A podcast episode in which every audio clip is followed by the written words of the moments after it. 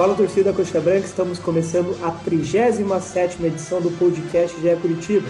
Eu sou o Fernando Freire, repórter do GE no Paraná, e hoje a gente vai falar sobre a reformulação do Curitiba. Já tem jogador saindo, jogador chegando. O está praticamente rebaixado para a Série B, né? pode ser matematicamente rebaixado no sábado. Então a gente vai falar um pouco também sobre o jogo contra o Santos, às 7 horas da noite de sábado na Vila Belmiro. Para falar sobre o Curitiba, conto com a presença do Guilherme Moreira, repórter do GE. Tudo certo, Gui? Fala, Feire, tudo tranquilo? Sempre prazer aqui participar de podcast com você. Valeu. Para começar, então, antes a gente vai fazer um resumão aqui. Quem vai fazer, na verdade, é a nossa colega Nádia Mawad.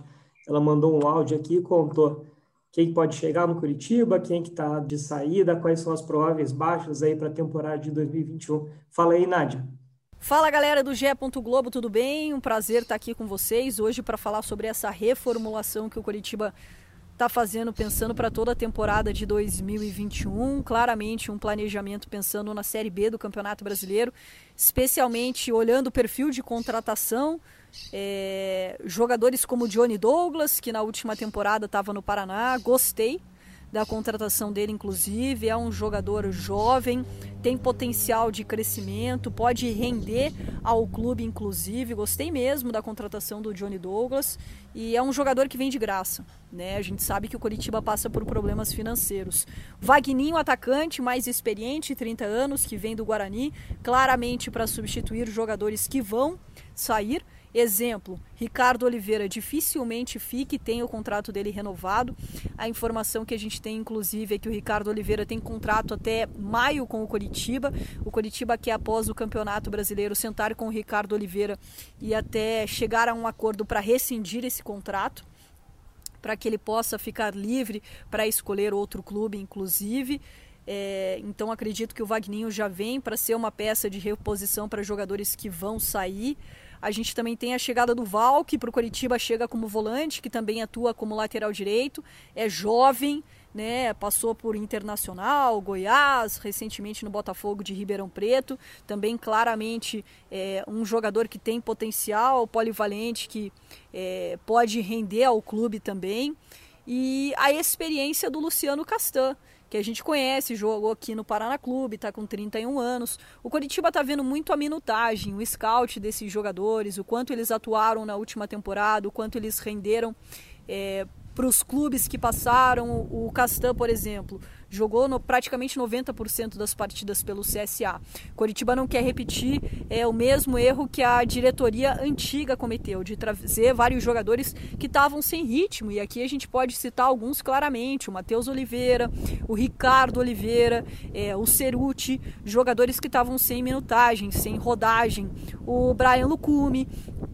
Então o Coritiba tá, tá fazendo um pente fino para achar esses jogadores no mercado, muito através do coordenador Thiago Gasparino, que já passou é, pelo Atlético Paranaense. A gente sabe também que o Coritiba está atrás de dois jogadores de nome, de nome de mais peso, né? Para ser aquelas duas grandes contratações no mercado pensando em contratações nível Série B do Campeonato Brasileiro, mas de nome, jogadores que estão fora do país, que querem voltar para o futebol brasileiro, está tentando manter esses nomes em sigilo para não atrapalhar é, as negociações que estão acontecendo no momento. Mas além desses quatro jogadores que a gente citou, o Coritiba quer mais cinco, o Coritiba vinha negociando com o Valdeci, meia, que atuou bastante no futebol paraguaio, foi revelado pelo Ferroviário, mas essa negociação está sendo reavaliada neste momento, pelo menos pela diretoria. A gente vai saber nos próximos dias, nas próximas horas, se realmente essa negociação será concretizada ou não. Nesse momento, ela esfriou bastante, mas o Coritiba quer, pelo menos, além desses quatro que a gente citou, que sim, já estão bem adiantados, mais cinco reforços: dois mais de peso e três, claro, é, para compor também está fazendo uma reformulação e pensando, por exemplo, o Neilton tem contrato com o Coritiba até dezembro de 2022. Ele está sendo avaliado pelo técnico Gustavo Morínigo. É um jogador que ganha mais.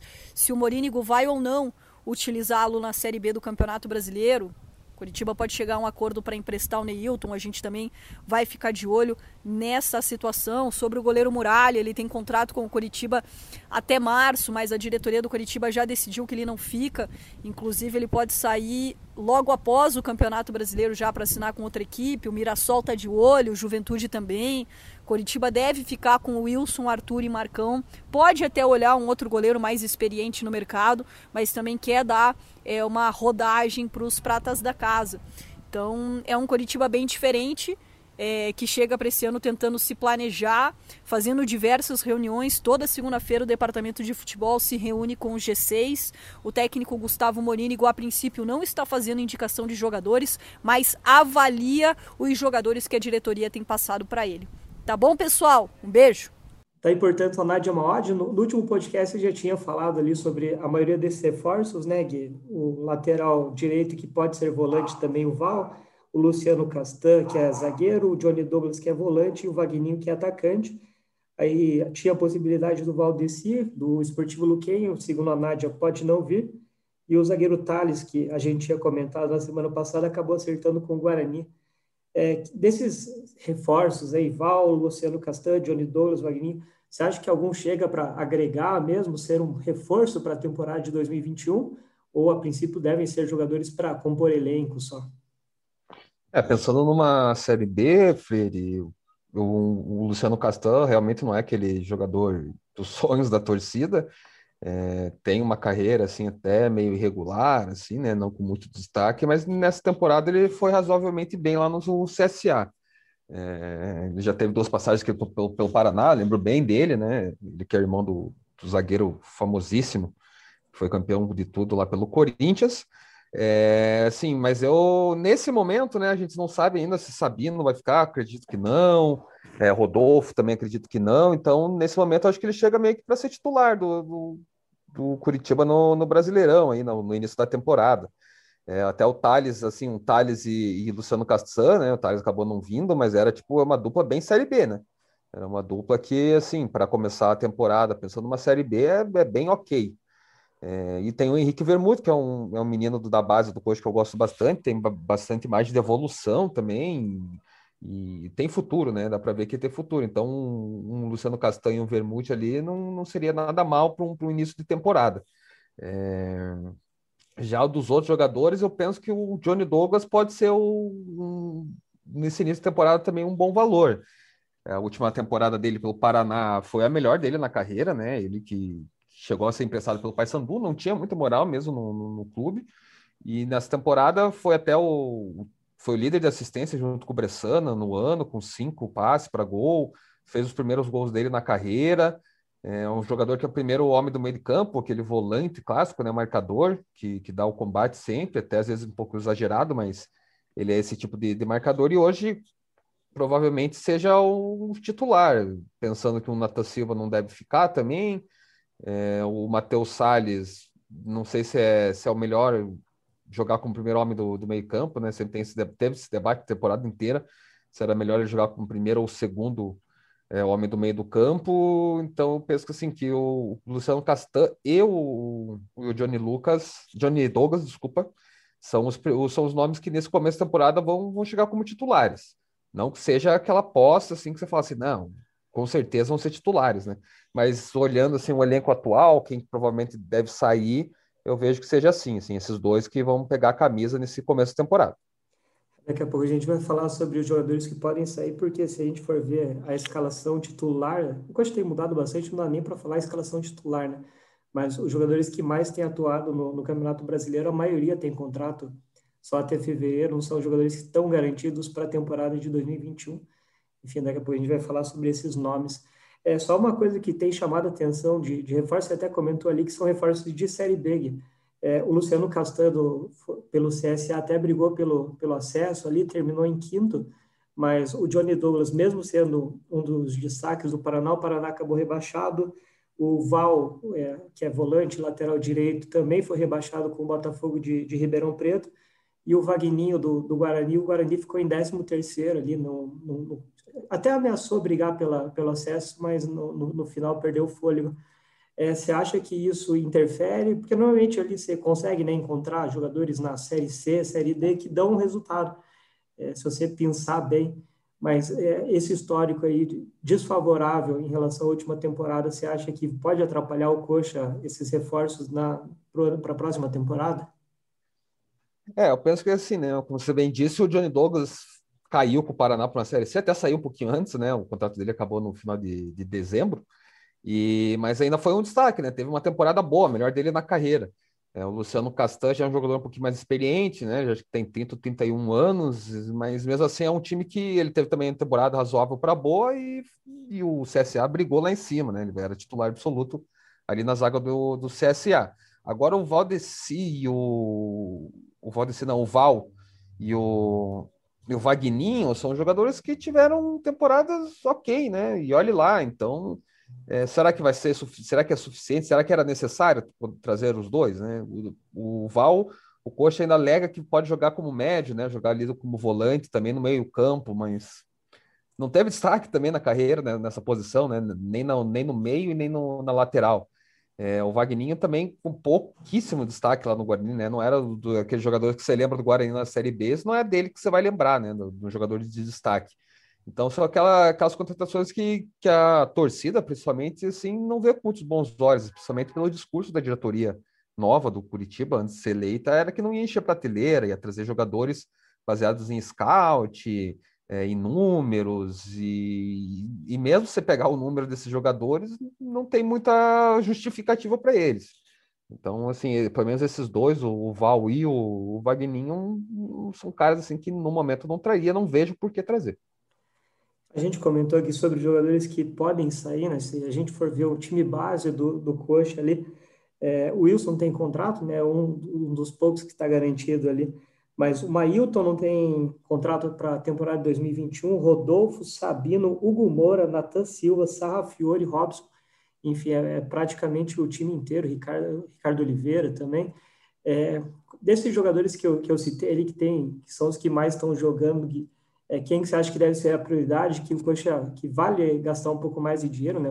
O, a folha salarial do Coxa vai cair, o patrocínio, tudo deve cair por conta do provável rebaixamento. É, mas qual que você acha que vale a pena gastar uma grana para manter para a próxima temporada? É, eu penso que o Robson, é, eu acho que ele tem até mercado no, no time da Série B, outro, ou até algum time que subiu para a Série A ali, que vai ficar disputando essa parte debaixo da tabela, ele pode ter um, um mercado ali, então não sei se o Curitiba vai tentar fazer um esforço para mantê-lo, mas é um cara que a gente sabe que, por mais que tenha né, suas, suas deficiências técnicas em alguns momentos, se não fosse ele, o Curitiba tinha caído antes já, né? Então, é, ele perde seus gols, mas também faz. E numa Série B, assim, ele para a Série B, ele, ele é decisivo. É um cara que, que faz um pouco de diferença ali, né? Então, ele é um... Do Paraná já fez, no, no Curitiba mesmo também já fez, e até na Série A ele teve seu, seus momentos. Então, é um cara que eu acho que valia um pouquinho esforço se ele quiser continuar no Curitiba, né? A gente tem que ver muito é, essa questão, né? A vontade do jogador. E o Hugo Moura é outro que assim não também não teve um espetáculo de temporada, começou bem, teve uma queda e nos últimos jogos aí com o Morínigo até teve um crescimento. Então o próprio Morínigo quer que ele continue. Então eu vejo como um nome se for com, é, viável com o Flamengo negociar essa permanência seria uma boa. Também tem que ver se ele vai querer disputar uma Série B, né? Até pelo desempenho que ele teve aí razoável, também um outro time que esteja aí na Série A possa querer emprestá-lo, né? Tipo, é muito comum a gente ver jogadores nos clubes grandes que não estão sendo muito aproveitados, outros times propriamente da Série A buscarem, né? Algo comum e o Hugo Moura pode ser um exemplo disso. De resto, assim, o Sarrafiore já, já cogitei é, mantê-lo, mas é, é, foi muito pouco, né? Porque apesar de também ter tido não tanta chance, de ter tido uma sequência, né? É um cara que, que tem a sua qualidade, mas peca muito na intensidade, né? Ele fica sumido muitas vezes do jogo, ele tem esse arremate de, de média distância, ele tem um passe diferenciado, tem uma batida na bola diferenciada também, mas não sei se ele numa série B seria assim de tanta utilidade, né? Utilidade seria, não sei se ele queria, quer jogar uma série B, né? Só que se ele fosse jogar uma série B, ele tinha que ser protagonista, ele tinha que chegar e vestir a camisa 10 do, do, do Curitiba ou você é um dos caras ali da frente que, que vai ter que chamar a responsabilidade. Eu não sei se ele tem essa, essa força mental para isso no, no Curitiba.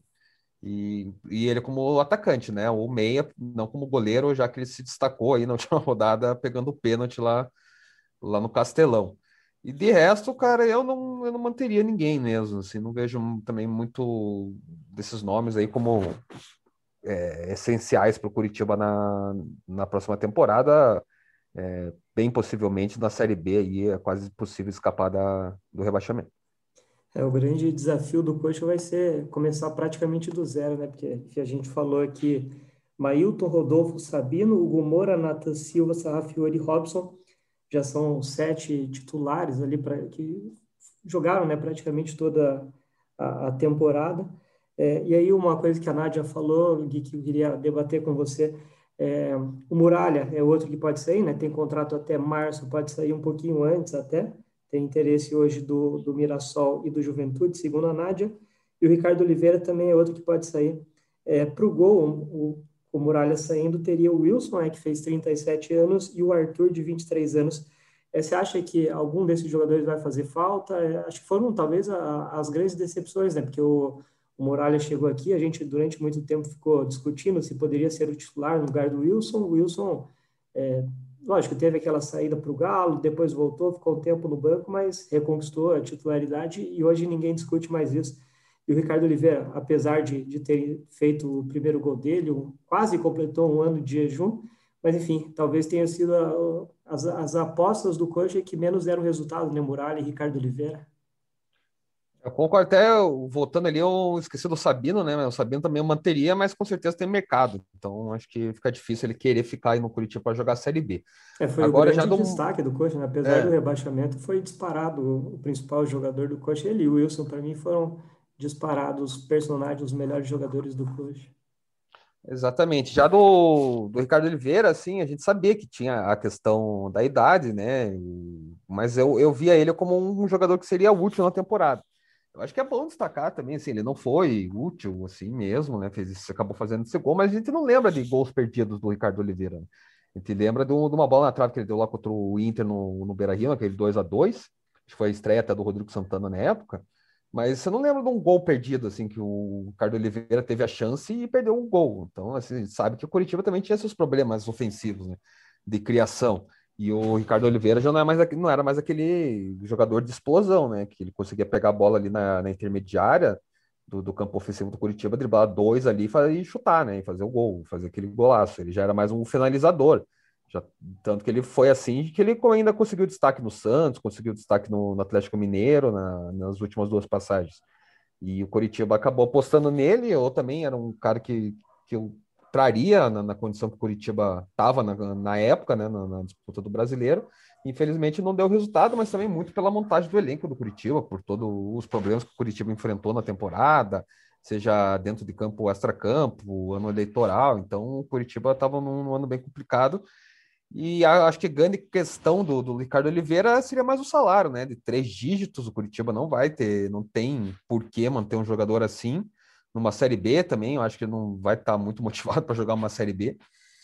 Então é um cara que, que eu acho que o Curitiba nos próximos dias aí provavelmente vai tentar acertar essa rescisão, achar um outro clube para ele, provavelmente no, no, interior paulista, que, que ainda tem, por causa das cotas da, da televisão, conseguir, tem um recurso ali para manter um Ricardo Oliveira.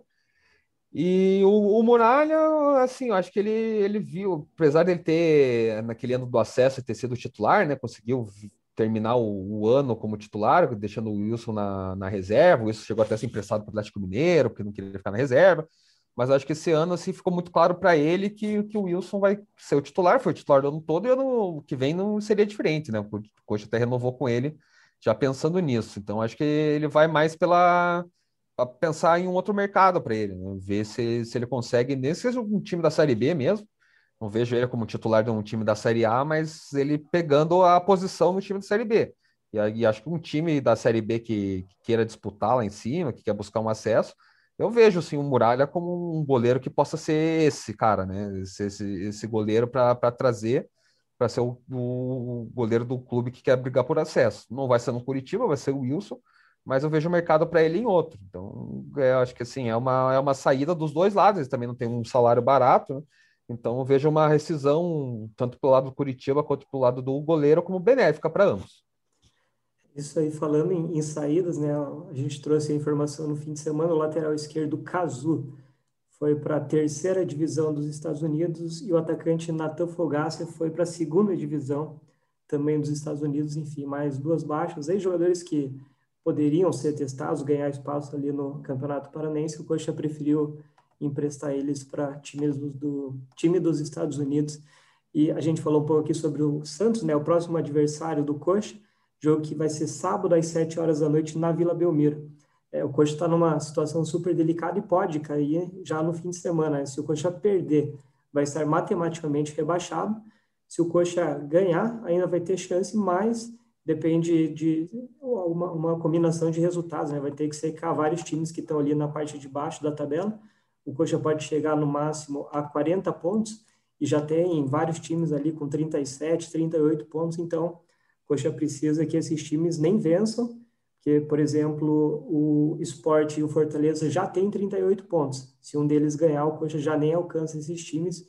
A, a briga do Coxa ficaria com Bahia, Vasco e Goiás, enfim, praticamente impossível.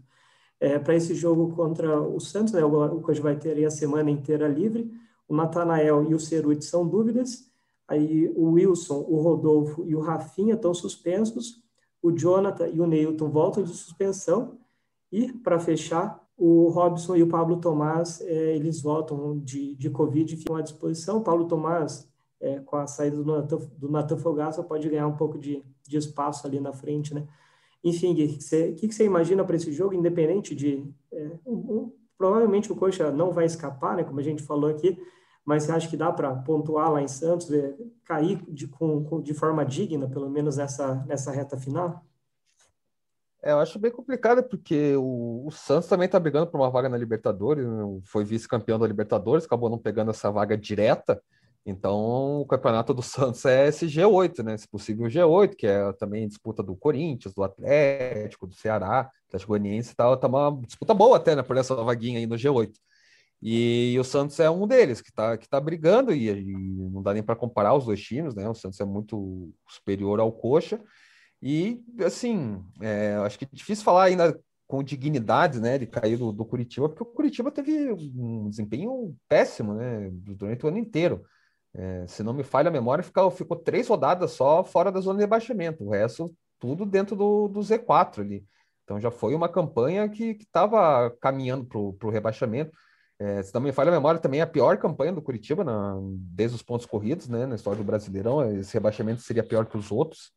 Então já digno já não está sendo. Então é, acho que o Curitiba mesmo, como a gente está comentando aqui das contratações, que o perfil é de Série B, né? O Coxa já está pensando na Série B. É, acho que já meio que eu falo assim, é, vai cair, até quando a diretoria assumiu, ainda tinha ali, ainda dá, ainda tem chance, vamos lutar. O próprio Mourinho ainda falou depois do último jogo que vai lutar enquanto tiver chance, mas até a própria diretoria, pelo perfil de contratações que está trazendo, é para a Série B. Então, né, esses jogadores, se a gente está debatendo se valia trazer para a Série B, imagina para a Série A. Então, acho que a cabeça do coach já está na Série B e, e assim, para mim, a dignidade lá é só não perder de muito, né? Ser rebaixado é, um jogo disputado, pelo menos sendo competitivo, lá na Vila Belmiro. Mas é bem provável, assim, que o Coxa caia já nesse final de semana lá na Vila Belmiro, infelizmente e torcer para que o Coxa acerte esse planejamento para já bater e voltar. É até sobre ser uma da, das piores campanhas da história, né? O, o Coxa em 2009, por exemplo, caiu fazendo 45 pontos, né? Foi o alcançou o número mágico, mas acabou rebaixado. É, e esse time atual, se ele ganhar os quatro jogos que restam, ele vai chegar a 40 pontos. Enfim, aí já mostra o quão abaixo está essa essa campanha atual é, para fechar, né, o Coxa vai ter a semana cheia aí, tem muitas dúvidas em relação ao time, mas um provável Coxa a princípio tem o Muralha no gol, Natanael, talvez de volta à lateral direita, Natan Ribeiro, Henrique Vermute e o Jonathan. Aí o Gomora, Nathan Silva e Matheus Galdesani no meio campo, Neilton Sarrafiori ou Robson, que também está voltando, e o Ricardo Oliveira na frente.